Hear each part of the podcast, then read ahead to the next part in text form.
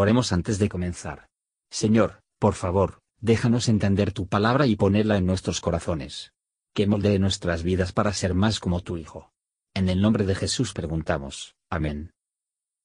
Salmo 41 Bienaventurado el que piensa en el pobre. En el día malo lo librará Jehová. Jehová lo guarde y le dé vida. Sea bienaventurado en la tierra, y no lo entregues a la voluntad de sus enemigos. Jehová lo sustentará sobre el lecho del dolor, mullirás toda su cama en su enfermedad. Yo dije, Jehová, ten misericordia de mí.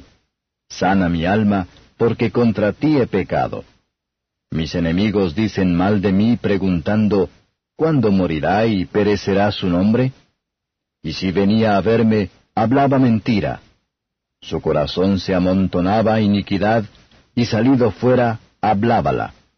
Reunidos murmuraban contra mí todos los que me aborrecían.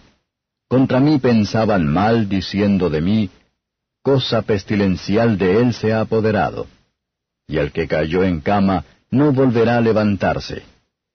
Aun el hombre de mi paz, en quien yo confiaba, el que de mi pan comía, alzó contra mí el calcañar.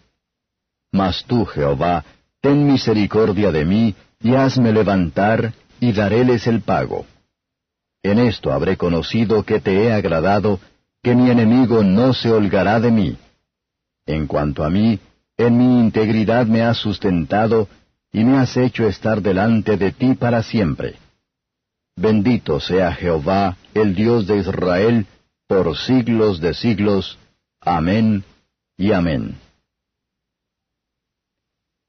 Comentario de Matthew Henry Salmos capítulo 41, versos 1 a 4. El pueblo de Dios no están libres de la pobreza, la enfermedad o la aflicción hacia el exterior, pero el Señor tendrá en cuenta su caso y enviar debidos suministros. Desde el ejemplo de su Señor, el creyente aprende a considerar a sus hermanos pobres y afligidos. Esta rama de la piedad por lo general se ha recompensado con bendiciones temporales. Pero nada es tan angustiante para el creyente arrepentido, como el miedo o la sensación de descontento divino o del pecado en su corazón. El pecado es la enfermedad del alma, misericordia y el perdón cura que, gracia renovadora lo sana, y por esta curación espiritual que debe ser más serio que para la salud del cuerpo. Versos 5 a 13. Nos quejamos, y con razón, de la falta de sinceridad y que apenas hay verdadera amistad que se encuentran entre los hombres, pero los días pasados no fueron mejores. Uno en particular, en quien David había depositado una gran confianza, participó con sus enemigos.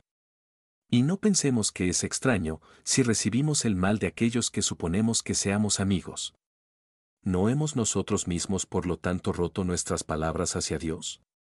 Comemos de su pan de cada día, sin embargo, elevamos el talón contra Él. Pero aunque no podamos disfrutar de la caída de nuestros enemigos, podremos disfrutar de los que hacen vano sus diseños. Cuando somos capaces de discernir el favor del Señor en ninguna misericordia, personal o pública, que duplica. Si la gracia de Dios no tuvo un cuidado constante de nosotros, no debemos ser acogido. Pero nosotros, en tanto que en la tierra, dar sincero asentimiento a esas alabanzas que los redimidos en la tierra y en el cielo hacen a su Dios y Salvador. Gracias por escuchar y si te gustó esto, suscríbete y considera darle me gusta a mi página de Facebook y únete a mi grupo Jesús Answers Prayer.